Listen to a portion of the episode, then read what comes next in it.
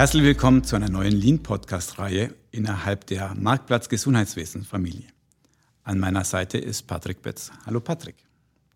Hallo Alfred. Und du bist immer noch Alfred Angerer, Professor an der ZHW äh, in Winterthur.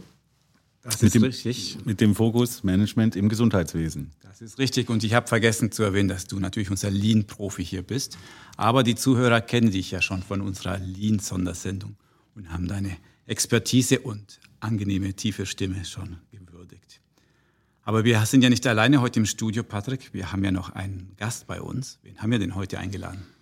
Äh, heute ganz toll zum Start unserer neuen Lean-Reihe haben wir meine Wunschkandidatin Katharina Rüter-Wolf, Dr. Katharina Rüter-Wolf, Leiterin des patientenzentrierten Managements am Unispital Basel, aber auch äh, unterwegs zu neuen Ufern. Richtig. Vielen Dank für die Einladung. Super. Schön, dass du da bist. Also du hast äh, am Unispital Basel ja so einiges erreicht mit dem Thema Lean. Ich durfte das ein bisschen begleiten. Und gerade weil du aus dieser Profession kommst, die für Lean im Schweizer Gesundheitswesen ja nicht immer ganz so empfänglich ist auf den ersten Schritt. Du bist Gynäkologin und auch noch als Gynäkologin tätig. Genau, bis jetzt schon noch. Okay. Und die ärztliche Rolle wird dich auch weiter wieder begleiten, oder? Nein, in der neuen Stelle werde ich nicht mehr ärztlich tätig sein können. Da konzentriere ich mich rein auf das Management, aber ich denke, dass ich mit so viel Ärzten und Chefärzten zu tun habe, dass ich dort sehr viel Klinisches noch mitbekommen werde. Aber erzähl doch ein bisschen mal, was ist das für eine neue Stelle? Du darfst doch schon darüber reden, oder nicht? Ja, es ist jetzt schon äh, definiert und kommuniziert. Ich werde ab 1. September die ärztliche Direktorin von den Solothurner Spitäler AG sein und ja, freue mich sehr darauf. Das klingt doch super. Und dann bist du perfekt hier in unserem Lean-Podcast, wo es auch ums Management im Gesundheitswesen geht. Dann hast du ja alle Seiten beleuchtet. Wir haben dich eingeladen, Katharina, weil du ja eine lange und tiefe Lean-Geschichte mit dir trägst und dich da schon eine Weile begleitet, das Thema. Erzähl doch mal deinen Lean-Werdegang, bitte. Tja, wo fängt der an? Ich habe nämlich schon im Studium versucht, das Studium etwas zu optimieren. Ich habe dort die Kurse versucht, lean zu machen oder selbst überlegt, wie viel muss ich besuchen, was ist notwendig, was nicht. Und gleichzeitig habe ich, bin ich ein absoluter Verfechter vom, von der Visualisierung und habe mir für mein Lernen im Staatsexamen sehr viel visualisiert. Das ging so weit, dass mir die Zusammenfassungen und die Karten, die ich geschrieben habe, danach abgekauft worden sind. Insofern kann ich dir gar nicht sagen, ob das schon Lean ist oder ob das einfach in den Genen erstmal war. Als Ärztin in der Sprechstunde habe ich auch immer wieder gedacht, warum muss das denn so laufen? Warum muss ich so viel immer hin und her tragen und fragen und weiß eigentlich nie genau Bescheid? Und habe äh, gleichzeitig von Pflegenden, Hebammen, und anderen Berufsgruppen immer so viele Ideen gehört, ach, könnte man das nicht, so könnte man es doch besser machen, ach, das wäre doch einfacher, wenn das nur mal so umgesetzt werden könnte. Und dann kam die Möglichkeit, ein Fellowship zu machen, ein Fellowship in Clinical Management. Da habe ich mir gedacht, das wäre doch mal das Richtige, um die sozusagen graue andere Seite des Spitals kennenzulernen. Wie funktionieren die? Was machen die denn dort? Und in, ein, in diesem Fellowship habe ich Patrick Betz kennengelernt. Und dort durften wir nach Amerika reisen und Lean Hospitals sehen. Und da kam mir wirklich so ein Leuchten, weil ich dachte, genau das ist das, was wir eigentlich brauchen, was, was ich suche. Und so fing das an. Gesucht, gefunden. Genau. Wie ging es denn dann weiter? Ich meine, hier so ein Fellow mit nach Amerika zu nehmen, dann ist noch nicht dein Heimatspital Lean. Nein, aber ich hatte einen sehr tollen Mentor und Unterstützer, Norbert Spierig, den Bereichsleiter im Unispital Basel. Und der hat gesagt, versuch doch mal ein Pilotprojekt und hat mir die Bereichsleitungsmitglieder, die mit in den USA waren, gesagt, wir zusammen, wir wollen nicht kopieren, sondern kapieren und bauen unser eigenes Lean Hospital. Und dort haben wir in einer Klinik, der Augenklinik, wirklich frei kreieren dürfen mit den Leuten zusammen, was heißt Lean für uns, was wollen wir hier eigentlich einführen und warum. Und das entwickelte sich gut bis sehr gut. Und dann kamen die nächsten Kliniken dazu und nach ein paar Jahren hat man gesagt, das gesamte Unispital. Und so führte eins zum anderen. So ist es langsam und stetig gewachsen. Aber wenn ich das dann richtig höre, heißt es, am Anfang stand Herr Spierig, also ein Mentor, der schon daran geglaubt hat und dich unterstützt hat. Und ohne ihn wirst du wahrscheinlich und das ganze Spital nicht dastehen, wo, du, wo ihr steht. Absolut, das würde ich so sagen, ja. Er kannte es schon aus der Industrie, er war früher schon in Industrien und hat es dort schon kennengelernt und schätzen gelernt. Da kommt das Ganze ja auch her. Vor langer, langer Zeit in der Industrie geboren. Heute als Toyota Produktionssystem bekannt, aber auch schon vor Toyota gab es das. Jetzt haben wir ja schon darüber geredet, dass du ja das in deinem Studium schon eher wahrscheinlich unbewusst und ohne die Fachbegriffe angewandt hast. Gibt es denn noch eine Lean-Eigenart, die es zu dir nach Hause in dein Privatleben geschafft hat, wo du vielleicht mal als Nerd bezeichnet wirst, aber was dir unglaublich viel Zeit spart? Ui, da gibt es relativ viele, ehrlich gesagt. Also einmal muss man sagen, in einem Kinderzimmer ist 5S einfach genial und immer wieder anzuwenden. Und zwar mit wirklich Beschriftung und das kann man schon ganz klein, mit ganz kleinen Kindern mit Zeichen machen, sodass das Zimmer viel ordentlicher ist. Also für jede berufstätige Mutter oder auch jede andere Mutter ist das ein, ein Segen. Aber was, was ich wirklich am meisten schätze und wo vielleicht andere mich etwas belächeln, ist unser wöchentlicher Familienhuddle. Und zwar haben wir da Bitte was? Nochmal Familienhuddle? Ja, wir machen tatsächlich einmal in der Woche einen Huddle und das ist auch bei meinem Sohn schon so drin, dass das äh, klar ist am Freitagabend. Und dann wird die ganze nächste Woche vorbesprochen. Wer holt ihn ab? Wer bringt ihn hin? Welche Termine stehen an? Was gibt es abends, sodass wir wissen, was am Samstag eingekauft werden muss und das geklärt ist, wird die ganze Woche durchgeplant. Und wir haben jetzt auch, ich, ich hätte gern noch ein KVP-Board, aber das wurde dann doch von der Familie irgendwie gesagt, na, also jetzt wird es ein bisschen too much. Deswegen wird am Schluss vom Huddle noch gefragt, wie war denn die Woche und gibt es noch etwas, was wir nächste Woche besser machen können? Wahnsinn. Und das zieht ihr durch, ja? Also das ziehen wir durch. Und zwar haben wir schon das jetzt fast das dritte Jahr. Wir haben extra so ein, so ein Buch, wo wir halt die Woche sehen, sodass mhm. man es auch eingetragen dann sieht. Und ähm, ja, das hilft allen extrem. Wunderbar. Wir haben jetzt schon zwei Tools angesprochen. Einmal hast du das Wort 5S genannt. Das wird uns bestimmt nochmal begleiten, vielleicht sogar auch heute. Dazu kommen wir gleich. Und dann hast du Huddle in, als Begriff in den Raum geworfen. Nicht jeder unserer Zuhörerinnen und Zuhörer ist ja ähm, ein absoluter Lean-Experte. Was ist denn dein Lieblingstool? Ist es eins der beiden? Ist es ein anderes? Gibt es eins, was dich wirklich, was, von dem du überzeugt bist? Jetzt mal wieder weg vom Privatleben hin ins Berufliche? Das ist eine schwierige Frage, denn ich finde, es kommt darauf an, in welchem Stadium das, die, das Spital zum Beispiel ist. Ganz am Anfang ist mein Lieblingstool der Gemba Walk. Ich finde, das ist augenöffnend und man lernt so unglaublich viel. Man lernt sich gegenseitig kennen, man lernt, wie die, man sieht das Spital mit den Augen von Patienten. Es ist unglaublich, was man dabei lernt und beobachten kann. Auch hier für unsere Einsteiger in die Lean-Welt, erzähl doch mal, was ist Gemba Walk? Wofür steht überhaupt Gemba, das Wort? Gemba aus dem japanischen Ort des Geschehens, Gemba Walk, wir gehen zum Ort des Geschehens, wirklich dorthin gehen, wo die Sachen passieren. Und zwar interprofessionell. Also es gibt verschiedene Gemba Walk Arten. Man kann sagen, wir als Team, wir arbeiten hier auf der Station und wir beobachten jetzt mal, haben wir Verschwendungen, kennen die Zuhörer eventuell schon den Begriff. Wir schauen, was für Verschwendungen es gibt. Das ist eine Möglichkeit. Aber eine andere ist, und das ist sehr beeindruckend, wir schauen aus Sicht des Patienten. Und wir sagen, wir nehmen uns einen Patienten, typischen Patienten, und gehen dann damit den ganzen Weg durch das Spital. Wir haben das jetzt mit einer, zum Beispiel mit einer Gynäkologin, Chefärztin gemacht und sie hat gesagt, jetzt arbeite ich seit fünf Jahren hier in dem Spital und sehe zum ersten Mal die Räume, wie die aussehen. Das ist ja unfassbar. Das ist ja nicht patientenfreundlich. Was muss passieren, damit sie wirklich so die Augen öffnet? Wie instruiert ihr diese Person? Weil die arbeitet jeden Tag dort. Wieso hat sie nicht gesehen, was sie wohl gesehen hat? Und was war das überhaupt, was sie dort gesehen hat?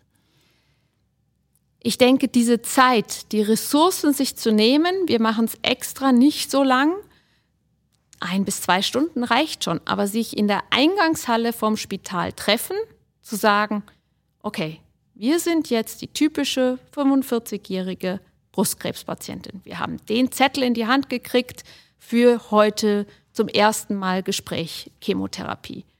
Jetzt findet den Raum, findet die Anmeldung, geht da durch, fühlt euch da rein in diese Patientin. Und dann ergibt es sich von alleine. Welche Zettel bekommt man davor, währenddessen, danach? Das ist wirklich beeindruckend. Und man, man nimmt sich diese Zeit nicht. Man, man denkt, man kann daran auch nicht denken. Ich denke, es ist überhaupt kein Vorwurf, das schafft man nicht. Aber sich diese Zeit zu nehmen, ist unglaublich wertvoll. Wir haben jetzt letzte Woche noch ein anderes Beispiel, sind wir mit dem Verwaltungsrat wieder gegangen. Und zwar der Verwaltungsrat vom Unispital Basel geht drei bis viermal pro Jahr einen Gamba Walk. Und auch die, wir sind in der Hämatologie den ganzen Patientenfluss abgegangen. Da sagt man, na ja, Sie haben zwar einen Patienten gesprochen und ein paar Ärzte und ein paar Pflegende, aber ist das wirklich ein Gemba Walk? Ja, absolut. Sie waren tiefst beeindruckt und haben gesagt, es ist was ganz anderes, als wenn ich im Verwaltungsratssitzungszimmer Zahlen sehe und sage, das Projekt hat jetzt Erfolg, da wurde was umgestellt, oder ich es wirklich dort sehe und mit den Leuten vor Ort sprechen kann. Mhm. Und dazu braucht es gar keine vertiefte Kenntnis dieser Verschwendungen. Von Nein. denen gibt es auch für Neulinge sieben oder acht, je nach Literatur, die wir alle mal im, in Laufe der kommenden Folgen durchgehen werden, aber die heute keine große Rolle spielen sollen. Es zählt der gesunde Menschenverstand und das Sehen, welche Störungen erleben die Patientin jetzt in deinem ersten Fall äh, oder auch in, in, im zweiten Fall, das, das, das kapiert jeder gleich, sobald man mal vor Ort geht und sich vor Ort anschaut, was passiert ist. Der erste Gemberborg war wegen Qualitätsproblemen in der Produktion bei Toyota. Ja, dann sind die Manager in die Produktion gegangen, statt Probleme in schönen Sitzungszimmern mit dreierlei Getränken zu lösen. Spannend. Genau. Also der Gemberwalk, würdest du sagen, ist das Einstiegstool schlechthin, wenn man mal sich mit Lean beschäftigen will in seinem Unternehmen? Absolut. Das Wichtige ist einfach, dass man mit, nicht mit der Einstellung geht, ich sage jetzt dort eine Verbesserung gleich, sondern wirklich Ohren auf, Augen auf, aber Mund zu. Beobachten und schauen. Und das ist nicht so einfach als Führungskraft am Anfang besonders, aber das wahrzunehmen, das finde ich, dann hilft er immer. Lass uns doch ein bisschen konkreter werden. Also ich bin jetzt diese 45-jährige Patientin, die ihr da gespielt habt.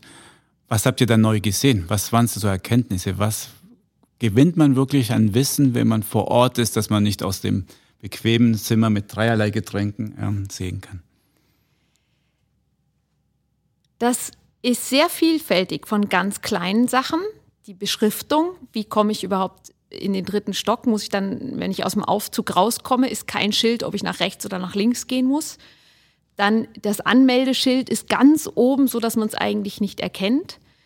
Wie, welche Zettel bekomme ich dann? Wie wirkt das, dass auf den Zetteln teilweise die gleichen Sätze nochmal stehen?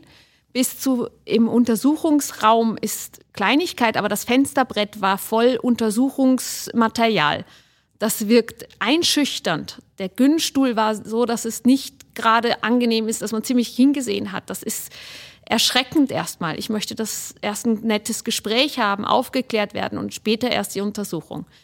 Bis zu dann, wenn ich rausgehe, die Broschüren sind um die Ecke, dass ich da gar nicht das so auf, ersten, auf den ersten Blick sehe. Lauter so Kleinigkeiten. Oder Kleinigkeiten ist gut, aber es ist viel für den Patienten erleben, die das ausmachen zusammen. Ich kann mir gut vorstellen, wenn man das zum ersten Mal macht, dass dann viele, viele Sachen auffallen, die man dann hoffentlich angeht. Aber es hat doch bestimmt so einen abnehmenden Grenznutzen. Der zehnte Gemba Walk, da noch was zu erkennen, ist fast schon noch unmöglich, oder nicht? Also das haben wir, wir sind jetzt seit zehn Jahren dabei und bis jetzt äh, gibt es immer noch genügend, ausreichend. Vor allen Dingen kann man ihn ja immer noch ein bisschen in eine oder andere Richtung lenken. Zum Beispiel sind wir neulich mal mit Dokumenten, wie fließen denn die Dokumente durch? Was für Zettel gibt es oder auch digital? Also ich glaube, es gibt so vielfältige Varianten, dass wir da noch ein paar Jahrzehnte was zu tun haben. Jahrzehnte, gut. Also die Lean-Vision bleibt eine Vision, der Nordstern, wie es so schön heißt, den man anstrebt, aber nie erreicht.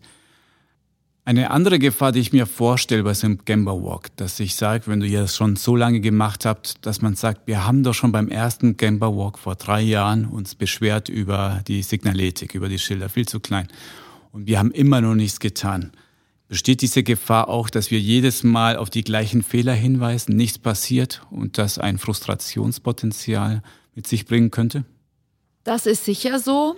Was wir machen nach dem Gamba Walk, kommt darauf an, mit wem wir den Gamba Walk machen, aber meistens am Ende des Gamba Walks schreiben wir die Sachen auf und priorisieren sie und sagen dann, was machen wir damit. Und es gibt einige Punkte, die sind zu groß, die sagen wir schon bewusst, das fassen wir jetzt nicht an und das ist auch schon protokolliert. Und andere Sachen, die sagen wir, okay, erst wenn Nummer eins, zwei, dann, wenn wir dann noch Zeit haben oder die Ressourcen, dann packen wir Prio 2 an. Also das denke ich ist wichtig, dass das priorisiert wird und auch dem Team, das den Gamba Walk gemacht hat oder dass die Person, die auf der Station oder auf dem Ort, wo man gegangen ist, arbeiten, dann kommuniziert, dass die Bescheid wissen. Nicht alles, was man sieht, muss sofort geändert werden. Kann auch gar nicht. Aber es gibt ein paar, jetzt kommt die Beratersprache, Quick Wins, Low-Hanging Fruits. Absolut. Die die Motivation steigern, oder? Unbedingt. Und ja. die müssen auch gemacht werden. Es ja. darf ja nicht sein, dass nach dem Gamba Walk gar nichts passiert. Genau, weil dann die Motivationskurve wahrscheinlich wieder im Keller ist.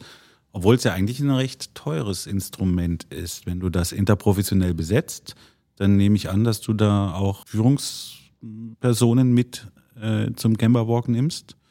Hier und da. Wie stellst du sicher, dass die Mitarbeitenden, die ihr beobachtet, dann sich auch nicht in einem verdeckten Bewertungsgespräch fühlen, sondern wirklich äh, der Fokus auf den Ablauf, auf, die, auf den Prozess gelegt wird und nicht auf die Bewertung des Einzelnen.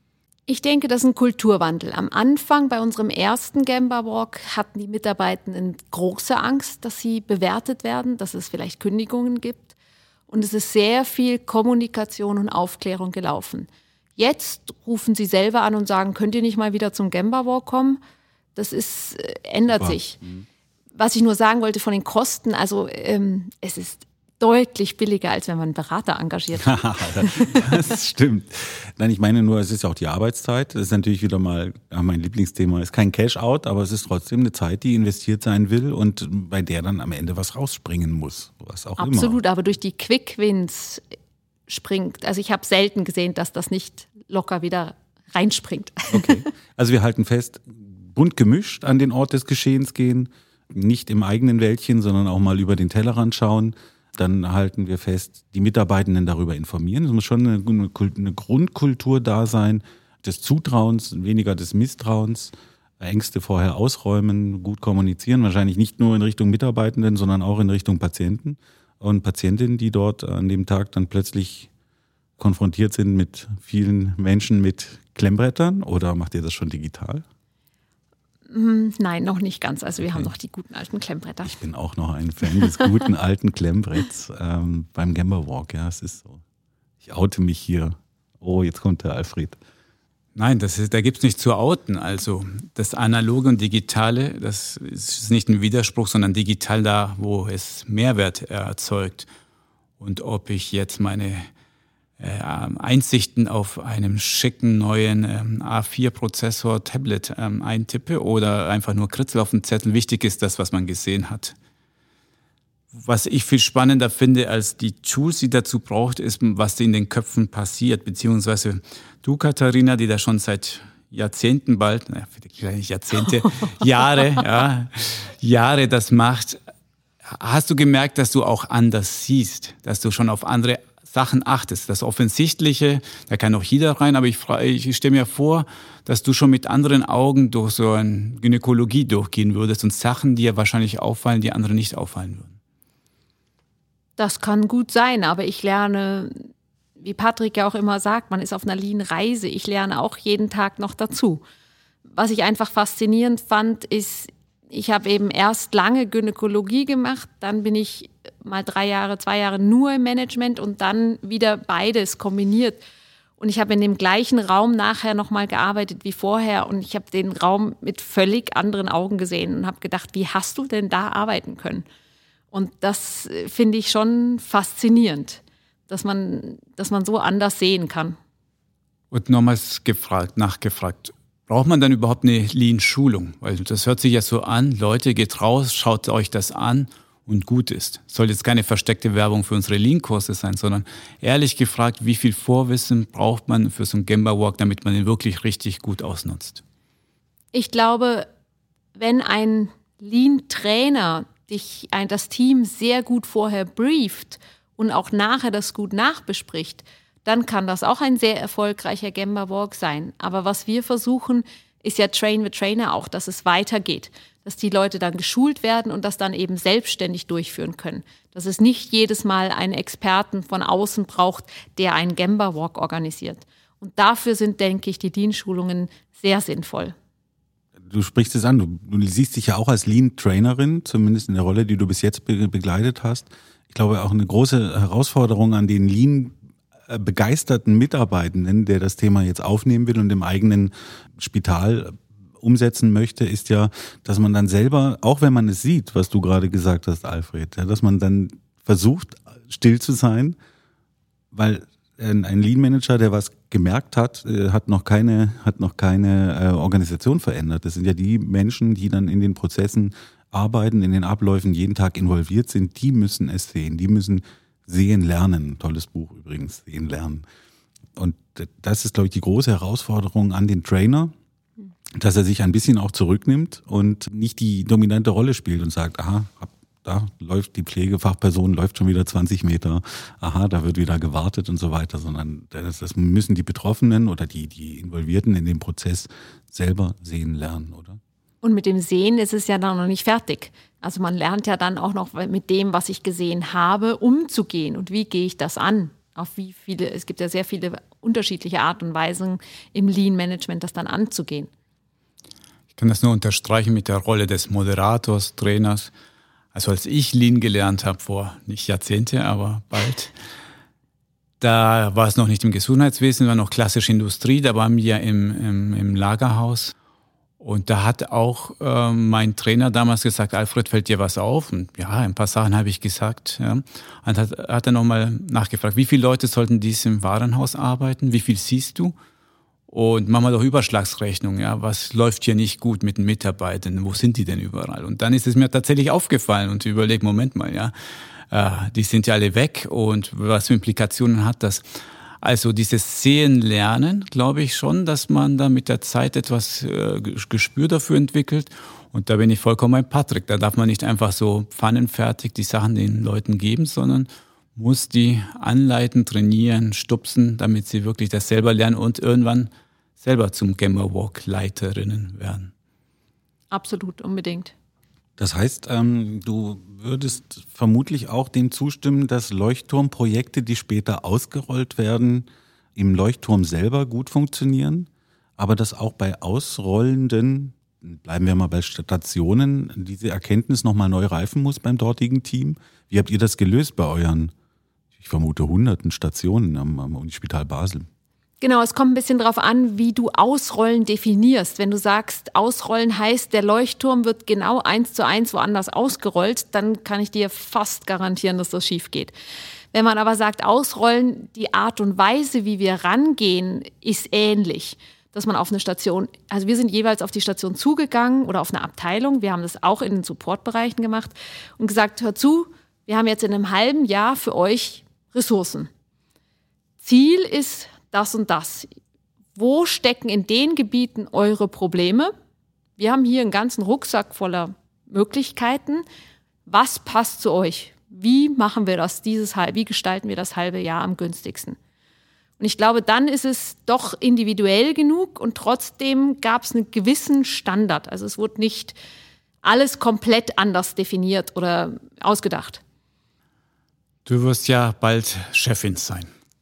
Und als Chefin hat man viel Macht, viel Verantwortung, das ist klar. Aber wie würdest du das handhaben? Kannst du denn von oben deinen Leuten vorschreiben, verpflichten zu sagen, geht raus und macht einen Gemba Walk. Ich möchte euch einladen und zwar nicht nur einladen, sondern verpflichten.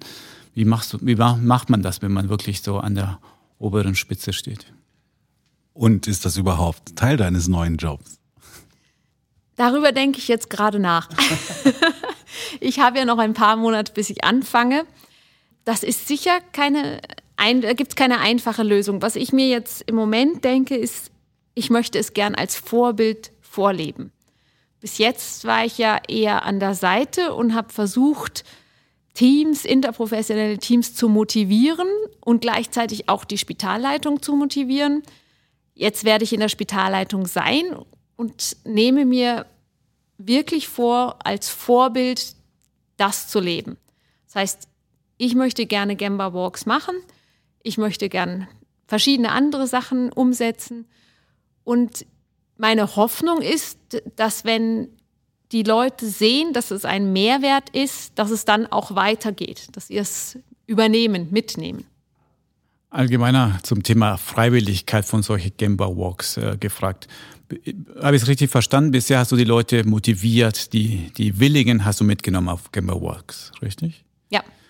Was für Menschen melden sich da? Oder anders gefragt, wer meldet sich nicht? Hast du irgendwelche Charakteristika, die du hier darstellen kannst? Also es gibt so ein paar unterschiedliche Kategorien. Es gibt die, die als erstes Juhu schreien. Und die sind super. Da macht es richtig viel Spaß.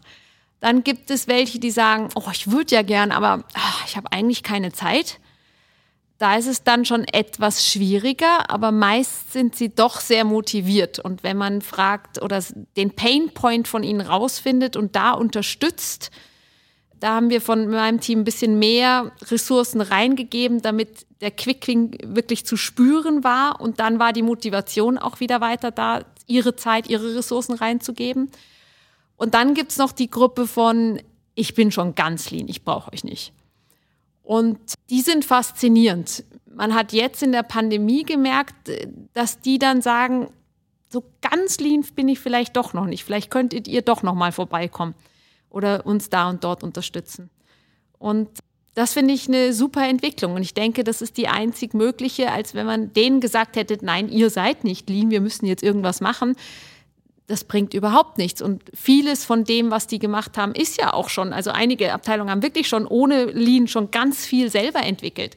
Und das sollte man auf keinen Fall zerstören oder verändern müssen, sondern man möchte nur unterstützen, dass es noch besser wird, dass es noch patientenzentrierter wird.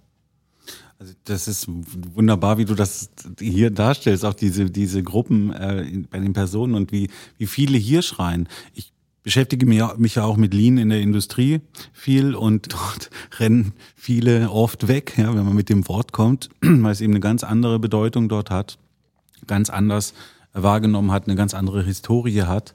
Und es ist ja gelungen, allen Lean-Begeisterten in der Schweiz, wird an dieser Stelle mal ein Kränzli gewunden, diesen Begriff positiv, in, überwiegend positiv durchzuziehen. Also Lean bedeutet, dass ich das machen kann, wofür ich ausgebildet bin. Ich kann im oberen Drittel meiner Qualifikation arbeiten. Lean heißt nicht, ich werde irgendwie wegrationalisiert, sondern mir werden die Jöbli und Ämtli weggenommen, eventuell, die, für die ich ohnehin nicht gut ausgebildet bin. Es entstehen andere Berufsgruppen hier und da. Also dass, dass, dass, dass überhaupt so eine Reaktion kommt, eigentlich durchweg positiv. Die einen sagen, juhu, ich bin dabei, die anderen sagen, ja, keine Zeit, würde ich gerne. Und die dritten sagen, bin schon lean, dass du nicht die vierte Gruppe gesagt hast. Hör mir auf damit. Ja, obwohl ich schon dazu sagen muss, je nach äh, Gruppe, die ich anspreche, erwähne ich das Wort lean oder erwähne es auch nicht. Also wir gehen schon häufig mit dem Ziel rein, wir möchten patientenzentrierter arbeiten und sein als Spital. Und dann anhand dessen werden die Lean-Sachen aufgerollt. Ich gehe nicht mit der Fahne, ich will jetzt Lean implementieren rein. Der Begriff ist ja auch nicht wichtig, das haben wir ja schon ein paar Mal gesagt in diesen Podcast-Reihe, sondern das, was dahinter steckt. Ich möchte von dir noch ein paar Klischees bestätigt oder verneint bekommen, nämlich wer meldet sich tatsächlich vielleicht bezüglich Altersgruppen, bezüglich Geschlecht, bezüglich Berufsgruppen. Ich weiß, es ist immer unterschiedlich, aber gibt es nicht doch leichte Tendenzen zu sagen, ja, tendenziell die melden sich? Also Altersgruppen, muss ich ehrlich sagen, würde ich, kann ich nichts sagen, weil ich finde, da ist durch die Bank alles dabei. Geschlecht auch. Berufsgruppen.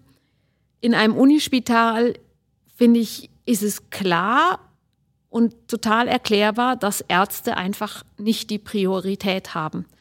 Und zwar die Priorität auf Organisation. Ihr Denken ist die gute Medizin, Lehre und Forschung. Das sind drei Riesenbegriffe und jeder, der versucht, der mal versucht hat, das unter einen Hut zu kriegen, weiß, dass er bei 300 Prozent ist eigentlich. Und deswegen finde ich dieses, immer die Ärzte sind nicht motiviert, das stimmt nicht. Wenn man mit denen spricht und ihnen, ja, ihnen es ermöglicht, auf ihre Art und Weise mitzumachen, dann haben wir sehr positive Erfahrungen und sehr wirklich motiviert, engagierte Leute dabei. Und insofern, Pflegende ist es, für sie ist es einfacher, in ihrem Job, in ihrem Alltag die Lean-Weise noch mit zu integrieren und auch diese Denkweise, also auf der Station arbeitenden Pflegenden, deren Job ist es auch, dass die Station gut läuft, dass die Patienten wirklich so und so versorgt sind, die Termine und so weiter. Das ist erstmal bei einem Stationsarzt oder Oberarzt nicht der Hauptjob. Und insofern ist das als Priorität Nummer vielleicht drei oder vier eben nach, ich muss in OP, ich muss die Lehre machen und ich habe die Forschung an der Backe. Und insofern ist es völlig verständlich, finde ich, dass dort das Engagement, das primäre Engagement etwas geringer ist. Ich habe so als Fun eine, eine ich sage immer, Scuba-Diving-Theorie, wie man Ärzte dazu bekommt oder wie man die, es ihnen schmackhaft macht, um bei Lean-Projekten mitzumachen. Und ich finde, das klappt sehr gut. Erzähl uns mehr von Scuba Diving. es ist wie, wie beim Tauchen. Ich habe damals, ich war in Australien und mein Vater und ich haben angefangen zu tauchen. Und es ist ähnlich. Er, er wusste das überhaupt nicht und hatte wenig Zeit und ich bin zum ersten Mal irgendwie im, im Pool runter und habe das erzählt, habe gesagt, oh, Papi, das ist genial, das ist einfach Hammer, was man da sieht und ist wirklich erzählt. Und dann wollte er auch mitmachen. Und so ist es, wir sagen immer, der erste Schritt ist eigentlich, einen Arzt mit in ein Unterwasserboot mitnehmen. Dass er die Wasser Unterwasserwelt einmal sieht. Also ein Gamba Walk. Alles organisiert, alles vorbereitet. Er muss nur die eine Stunde mitmachen. Dann sieht er das. Dann wird er sagen, okay, da kann ich ein Projekt machen auf der Abteilung, macht ihr mal was. Aber so wenig wie möglich meine Ressourcen. Dann ist es wichtig, dass es ein Projekt, da muss auch etwas für ihn dabei sein, was er, was ein Painpoint von ihm war. Das Team macht das mit Unterstützung PZM oder Lean-Trainer oder Berater. Und dann besucht er das und wird von seinen eigenen Leuten vorgestellt, schaut mal, schau mal, was ich jetzt hier gemacht habe. Und dann ist es der, dann ist es, sagt er, okay, das ist nicht schlecht, das bringt tatsächlich, meine Painpoints werden dadurch etwas weniger. Das hilft mir, das unterstützt mich tatsächlich. Es ist nicht ein zusätzliches Computerprogramm, wo ich noch was eintippen muss, sondern es ist etwas, was mir hilft. Und dann ist er dazu offen und dann ist das erste Projekt, wo er mitmacht, aber trotzdem extrem geringe Ressourcen reinstecken muss. Und danach, wenn es ihm wieder das nächste Mal wieder was gebracht hat, dann hat er die Change-Kurve so weit durchstritten, dass er sagt, okay, ich bin bereit, etwas von meinen Ressourcen da reinzupacken und trotzdem bringt es mir langfristig etwas. Also verstanden, so ein Schnupperangebot, so wie beim Tauchen und jemand, der mit leuchtenden Augen etwas erzählt. Was ist es denn konkret bei euch? Was sind denn so Schnupperangebote, wo du sagen würdest, komm, komm doch mal mit, äh, eine Stunde und gut ist? Meinst du jetzt am Anfang eine, Schnuppe, eine Schnupperstunde? Ja, um einen Skeptiker am Anfang zu sagen, ja, ich weiß, du bist viel beschäftigt, viel zu tun, aber komm, schau dir das hier an und dann wirst du vielleicht wieder anders nachdenken. Aber was ist das hier? Also das hier sind wirklich Gemba-Walks auf den Stationen oder da, wo der jeweilige arbeitet oder wo in sein Ambulatorium, wo man zusammen durchgeht und, und er sämtliche Räume und sämtliche Abläufe mal wirklich sieht und mit den Leuten spricht. Jetzt spiele ich mal den ähm, bösen oder den skeptischen Mitarbeitern. Ich kenne doch meine Abteilung, Katharina. Ich arbeite da seit 13 Jahren. Ich brauche nicht deine eine Führung durch meine eigene Abteilung. Gut, das ist seine Entscheidung. Dann würde ich nicht denjenigen auswählen, sondern erst, es muss eine Grundstimmung an Offenheit oder Interesse vorhanden sein. Genau, dann bist du, dann bist du bei denen, für die du viel, viel Energie brauchst, um sie in irgendeiner Weise zu motivieren dafür. Und mit derselben Energie hättest du vielleicht noch zwei Drittel der, der Belegschaft motivieren können, die ein bisschen offener dafür sind. Ich glaube, dass das, das ist auch illusorisch, das in irgendeiner Weise zu, zu, zu denken, dass durch die Anstellung oder durch die Bildung eines Lean oder Patient im Zentrum, Teams. So hieß das bei euch anfangs, gell? Genau, Gibt's? das war der erste ja, genau. Name, ja. Dass du dann dadurch dann automatisch dann alle begeistert und alle da äh, Juhu schreien, wie äh, die anderen. Also ich halte nochmal fest, wir Gamba Walk ist ein tolles Tool zum Anfang. Gamba Walk ist interprofessionell besetzt, ja, nicht, nicht nur interdisziplinär, sondern interprofessionell besetzt, durchaus auch mit einer Management-Komponente, die bringt auch etwas. Man muss vorher gut kommunizieren, dass es hier nicht um die Bewertung der Mitarbeitenden geht, sondern um die Be Bewertung der Abläufe oder die Analyse der Abläufe auf Verschwendungen, auf äh, Störungen darin.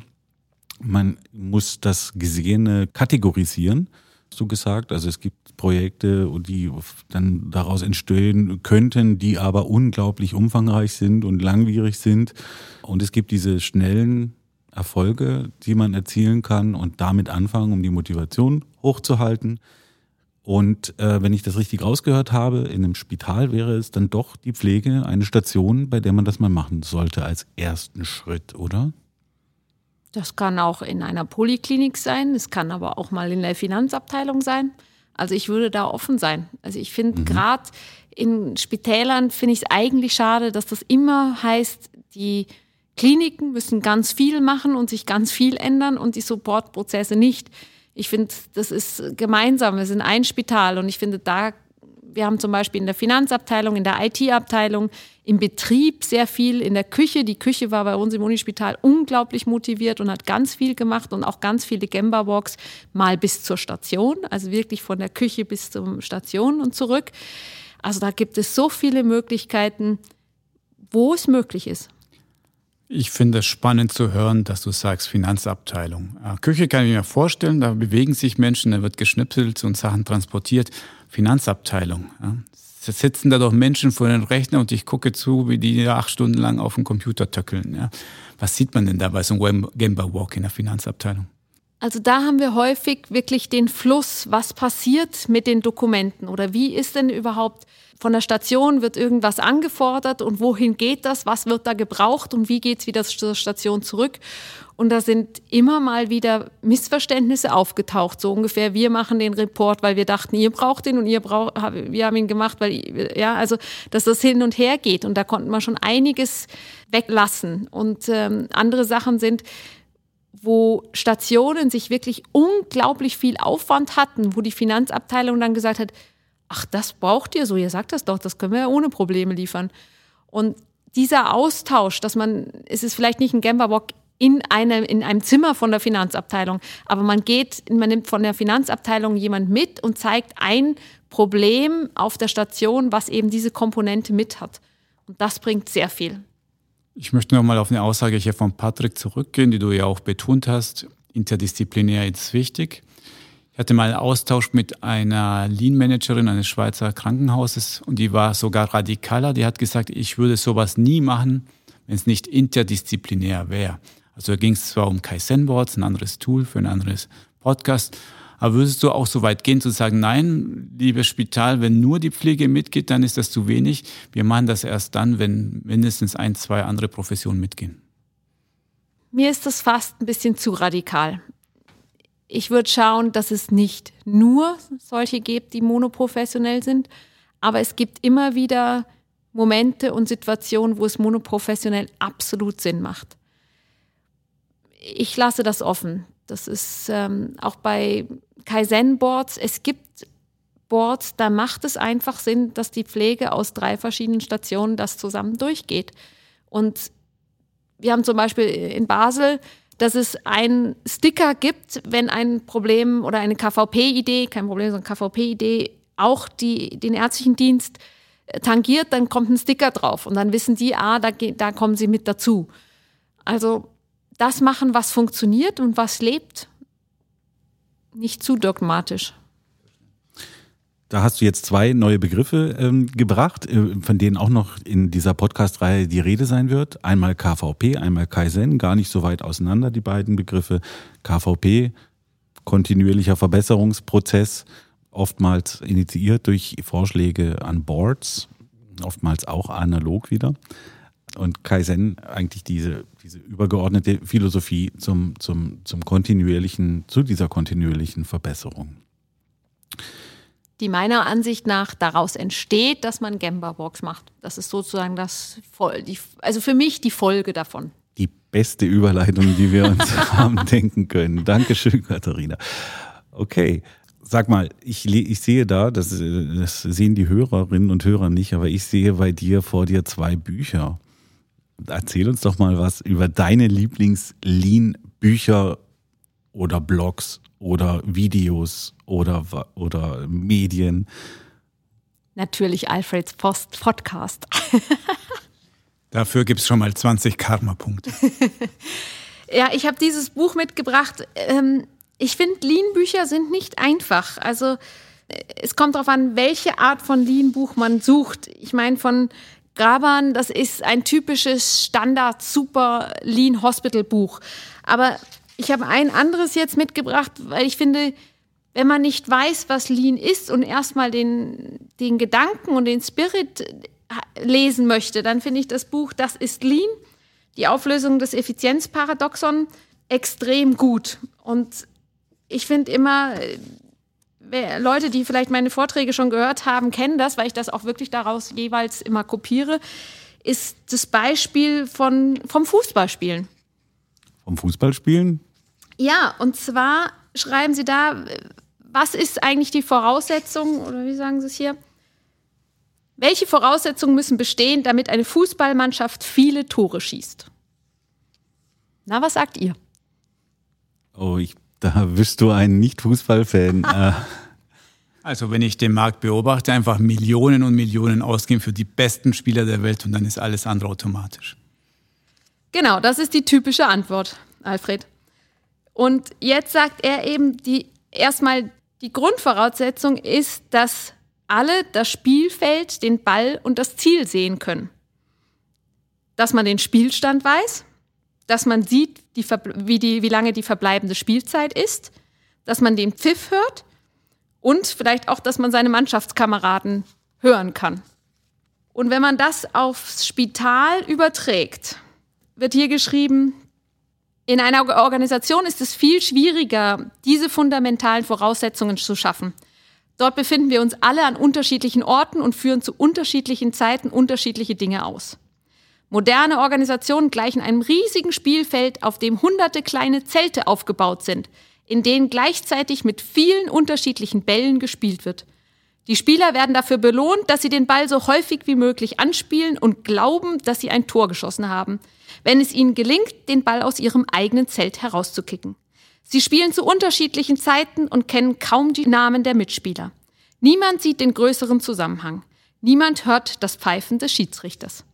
Und wenn man sich das vorstellt, und da ist eine ganz süße Zeichnung eben mit diesen Zelten auf dem Fußballspiel, Fußballplatz, dann muss ich sagen, also bis jetzt habe ich das in jeder Vorlesung oder Vortrag, wo ich gesehen, äh, gezeigt habe, haben alle gesagt, das ist unser Spital. Mhm. Und das ist einfach beeindruckend. Ich bin auch beeindruckt. Ich kannte dieses, äh, ich kannte dieses Buch nicht, erstaunlicherweise, ja. Das gibt's doch nicht. Ja. Du kennst doch 52 Bücher, hast du gelesen. ähm, das ist so, aber das kannte ich nicht und die Analogie kenne ich auch nicht. Aber ich glaube, das musst du gar nicht auf ein Spital übertragen. Es gibt auch äh, ausreichend äh, Unternehmen außerhalb des Gesundheitswesens, die genau das haben, sich widersprechende Zielformulierungen, keine Messbarkeit der Ergebnisse. Ja? Wie, wie ist das Spiel jetzt ausgegangen? Äh, und wer ist überhaupt der Schiedsrichter und was erwartet mich denn bei einem Foulspiel? Wirklich eine gute, äh, hervorragende Analogie. Wie heißt das Buch? Das ist Lean? Das ist Lean, ja. Von? Niklas Modig und Per Alström, schätze ich. Niklas Modig und Per Alström, das ist Lean. Wir setzen einen Link zu dem Buch in die Show Notes. Zum Schluss unserer Sendung Normalerweise haben wir steile Thesen, aber wir wollen mal das anderes ausprobieren. Denn Katharina, ich möchte mal mit dir in die Zukunft blicken. Lean Healthcare 20, sagen wir mal 26, fünf Jahre von jetzt an. Wie siehst du da Lean im Schweizer Gesundheitswesen? Was wird bis dahin passieren? Was wird vielleicht nicht passieren bis dahin? Ich bin mir nicht sicher, dass es noch Lean heißen wird. Ich glaube aber, und das sieht man jetzt auch am BAG, am Qualitätsartikel, dass Qualität immer wichtiger wird. Qualität ist einmal durch medizinische Innovation, Medizin, eins zu eins Patientenbetreuung, aber sehr viel auch durch Prozessqualität meiner Ansicht nach wird es definiert. Und nur Spitäler, die mindestens angefangen haben auf der Arbeitsplatzebene, ich glaube, du sagst immer Point, Point ähm, Lean oder wie Point, sagst Point Kaizen. Point, Point Kaizen machen, haben überhaupt eine Chance, zu diesem Fluss zu, überzugehen. Und deswegen werden diese Spitäler einfach eine große, einen Vorsprung haben. Und wir sind noch am Anfang der Messbarkeit von dieser Prozessqualität, aber ich denke, dass da in den nächsten Jahren sehr viel Energie, Ressourcen reingehen wird und dass wir uns dort noch deutlich verbessern können und dass das zur Folge hat, dass nicht nur, also dass zum einen die Patienten wirklich etwas davon, wirklich davon profitieren können, aber auf der anderen Seite auch die Spitäler, dass sie wirtschaftlicher sich organisieren können und so überleben können. Ja, liebe Katharina, herzlichen Dank für diese Einsicht. Es ist ja kein Geheimnis, das war unsere erste Sendung hier mit Patrick als Co-Host. Und jetzt möchte ich natürlich von dir wissen, ja, die Erfahrung der Gästin heute. Wie haben wir uns geschlagen? Ist das ein gutes Format? Was sagst du dazu? Ich finde das super. Vor allen Dingen, liebe Zuhörer, die Mimik dazu. Da verpasst ihr natürlich schon noch etwas. Es ist einmalig. Ja, vielleicht machen wir eine Videosendung irgendwann da draus. Also, liebe Katharina, herzlichen Dank und natürlich Patrick als Co-Host. Ja, vielen Dank, dass du hier dabei warst. Danke dir, Alfred. Es hat äh, die Mimik hat's gezeigt, sehr viel Spaß gemacht. Äh, vor allem mit dir, Katharina, viele tolle neue Insights, äh, auch mal aus der ärztlichen Sicht. Äh, hat mir sehr gut gefallen heute und äh, wir machen weiter. Ich danke euch ganz herzlich für die Einladung und wünsche euch viel Spaß bei den weiteren Sendungen. Vielen Dank. Und die Infoadresse, die besteht immer noch. Falls ihr noch Kommentare oder Rückfragen habt, wendet euch bitte an info@gesundheitswesen.org. Wir hören uns wieder. Bis dann.